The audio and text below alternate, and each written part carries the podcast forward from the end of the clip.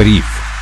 Всем привет, в эфире спецвыпуск «Бриф». Меня зовут Сергей Чернов, и сегодня будем говорить о заблокированных активах. Самая свежая, полезная информация. Разобраться в вопросе нам поможет Виктория Шергина, финансовый советник, юрист, популяризатор права, известный блогер. Виктория, здравствуйте. Здравствуйте. Во-первых, я бы хотел начать с того, что я сегодня, как и, наверное, многие наши подписчики, смотрел пресс-конференцию Эльвиры Набиулиной с ответами на все вопросы журналистов и слышал, как вы задавали свой вопрос про швейцарский франк и не только. Как вам ответ Эльвиры Сахибзадовны? Насколько удовлетворителен? Ох, если честно, я ничего не услышала по поводу сроков, когда будет решена эта проблема. И в этом смысле, конечно, ответ меня несколько расстроил. Но задать я его хотела, этот вопрос, очень давно, и в целом благодарна за хотя бы за тот шанс, что он вообще прозвучал, и, может быть, это как-то поспособствует тому, чтобы эта проблема решилась быстрее, потому что по моему опыту, я уже не первый раз прихожу на конференцию ЦБ, иногда важно хотя бы озвучить проблему, чтобы она начала решаться. Здесь абсолютно соглашусь, потому что Центробанк как будто пока принимает позицию несколько пассивную. Также сегодня, например, Эльвира Набиулина говорила, что никаких гарантий разблокировки активов нет, потому что этот вопрос решается в другой юрисдикции. И мы видим, что и открытие брокер сегодня опубликовал шаблон обращения в Минфин Люксембурга. То есть все как-то стараются двигаться сами, а Центробанк пока за этим всем наблюдает. И с этой точки зрения я считаю просто великолепный э, сайт frominvestbloggers.ru, где есть ответы на все вопросы, которые сейчас могут возникать у частных инвесторов, к созданию которого, я знаю, вы приложили руку. Кто еще над ним работал? Как появилась вообще эта идея? Да, спасибо за вопрос. Действительно, я и мои коллеги Александра Вальд и Ольга Гагаладзе, мы уже несколько недель очень плотно работаем над тем, чтобы создать этот сайт. А, изначально идея была следующая. А, дело в том, что Ассоциация финансовой грамотности, развития финансовой грамотности выпускала свое заявление о том, что инвесторам нужно поторопиться с подачей таких а, заявлений на, индивидуальную, на получение индивидуальных лицензий. Плюс мы знаем, что у нас есть письмо от Центрального банка, в котором тоже рекомендовано было подавать такие личные обращения. И когда мы посмотрели на все это и поняли, что нам бы нужно тоже сказать своим подписчикам о том, что им делать. Но мы не можем. Я, например, считаю, что я не, не имею морального права просто сказать, ребят, вам надо подать на индивидуальную лицензию. А дальше вот как хотите, так и разбирайтесь, как ее, как составить заявление, какие документы подать и так далее. И я решила лично пойти по этому пути, то есть подать э, документы на получение индивидуальной лицензии и столкнулась с проблемами прямо в процессе, ну, вот при первом обращении к брокеру. Э, я поняла, что если я не могу справиться, то что будет с обычными людьми? Именно после этого мы и решили подготовить все нужные шаблоны и по возможности самостоятельно собрать с брокеров информацию, чтобы включить ее, сделать шаблоны готовые по каждому брокеру. Увы, должна признаться, что у нас это не вышло. Несмотря на все наши знакомства в этой сфере, как мы ни старались, у нас э, некоторые брокеры не вышли, к сожалению, на связь, не ответили нам. Но время уже поджимает. Сегодня 16 декабря, нужно было действовать, поэтому мы опубликовали все в том виде, в котором оно есть на данный момент. Надеюсь, что кому-то это поможет, мы в любом случае не останавливаемся на этом шаге, мы будем продолжать дополнять этот сайт.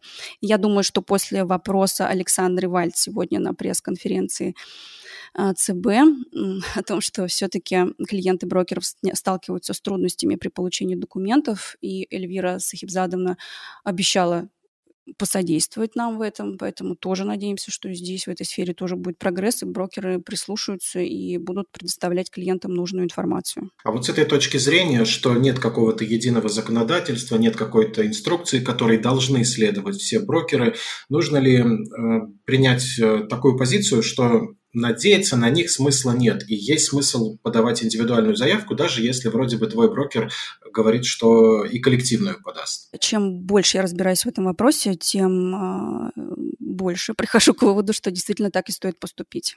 Тем более мы знаем, что могут возникнуть э, могли возникнуть проблемы, да, у кого-то могли попросту забыть и так далее. Поэтому если сумма существенная для вас, а для каждого она разная, то даже если брокер подал, как он заявляет, а, на коллективное, коллективное обращение, то я бы советовала подаваться и индивидуально тоже.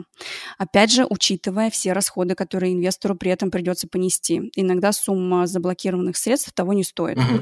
Честно говоря, я немножко так уже смирился с тем количеством заблокированных бумаг, с тем фактом, что они заблокированы в своем портфеле, и тему глубоко не копал. Сколько, во сколько, в какую сумму может обойтись э, вся эта процедура по разблокировке, если я захочу двигаться сам? А, смотрите, мы примерно посчитали, примерно, опять же, да, потому что стоимость может различаться. Что нужно будет, какие расходы нужно будет понести? Нужно будет нотариально заверить перевод, перевод комплекта документов, которые вы будете подавать. А, это договор с брокером и документы по списку. Я думаю, что средняя цена составит где-то около 20 тысяч рублей и выше. То есть если, соответственно, а, сумма заблокированных активов меньше, да, то я думаю, что нет смысла подаваться индивидуально. И в этой ситуации, конечно, напрашивается проведение такой параллели с весной и с летом, когда мы, в принципе, не надеялись на то, что что-то будет разблокировано, а здесь вроде как лед тронулся. С этой точки зрения ситуация уже позитивнее, чем несколько месяцев назад, но в целом можем ли мы сказать, как-то оценить шансы на разблокировку, что эти обращения не пройдут просто так?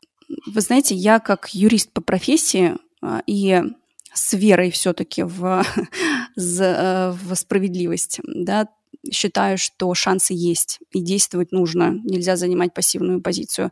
Мы знаем, что есть верховенство закона, по крайней мере, в развитых странах мы видим, что оно работает.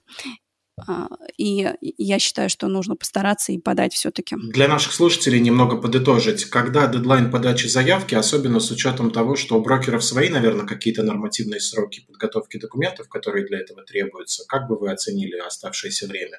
Времени остается не так много. Подать заявку нужно до 7 января 2023 года. Тут э, некоторые организации торопят и говорят, что в Евросоюзе, в европейских странах начинаются праздники, Крисмас, э, Новый год и так далее, будут выходные. Но, опять же, от этого ничего не зависит. Вы подаете заявку электронно, поэтому э, я бы не ставила дедлайн в 23 или 25 декабря. Я бы ориентировалась именно на 7 января готовьте документы к этой дате, отправляйте электронно, вам не нужно тем более да, куда-то ехать, все можно собрать дистанционно и подать в том числе. Так что 7 января дедлайн. Дата всем россиянам хорошо знакома, я думаю, ее легко можно запомнить. С точки зрения того, что некоторые брокеры этой весной, с нашей такой, наверное, общей точки зрения в инвест-сообществе, вели себя чуть менее по-джентльменски, чем остальные, можно ли выделить брокеров, на которых вообще точно не стоит рассчитывать? Ох, сложный вопрос. Я приведу пример. Вот, например, э, брокер Альфа Инвестиций всех очень расстроил тем, что начал перевод э, с каким-то странным уведомлением чуть ли не за несколько часов до того, как то должен был произойти, из-за чего все на этого брокера обозлились, и доверие к нему осталось совсем мало репутация пошатнулась. При этом сейчас э, многие брокеры тоже могут обещать с три короба, а потом поступить как-то так же. Вот мы сейчас можем сказать, какие брокеры самые неблагонадежные и кому не стоит точно доверять. Ну, вы уже назвали того брокера, которому точно не стоит доверять. Я бы в целом объединила всех брокеров, которые попали под санкции. Мне кажется, что если ваши ценные бумаги были там или по какой-то причине там остались, например, как ВТБ тоже не перевел бумаги. А, давайте назовем ВТБ, давайте назовем Альфа Инвестиции, давайте назовем РСХБ.